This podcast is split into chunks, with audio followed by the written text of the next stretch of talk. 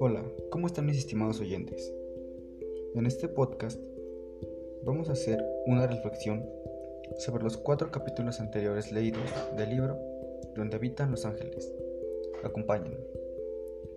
En el capítulo 9, Mi nueva casa, San Miguel, se siente un ambiente de un nuevo comienzo, lo que vendrá y lo que podrá pasar, si será bueno o malo. Aunque los recuerdos de nuestros seres queridos nos hacen sentir tristeza y lástima. Anécdota de sobremesa.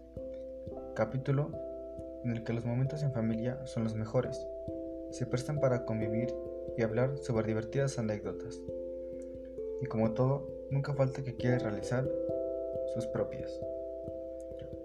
En el capítulo La película, está claro que nunca se termina de conocer a una persona. Y cuando salen a flote sus cualidades, nos impresionamos demasiado. Resulta tan sorprendente que es difícil de creer. Una clara enseñanza de que nunca terminamos de conocer a una persona.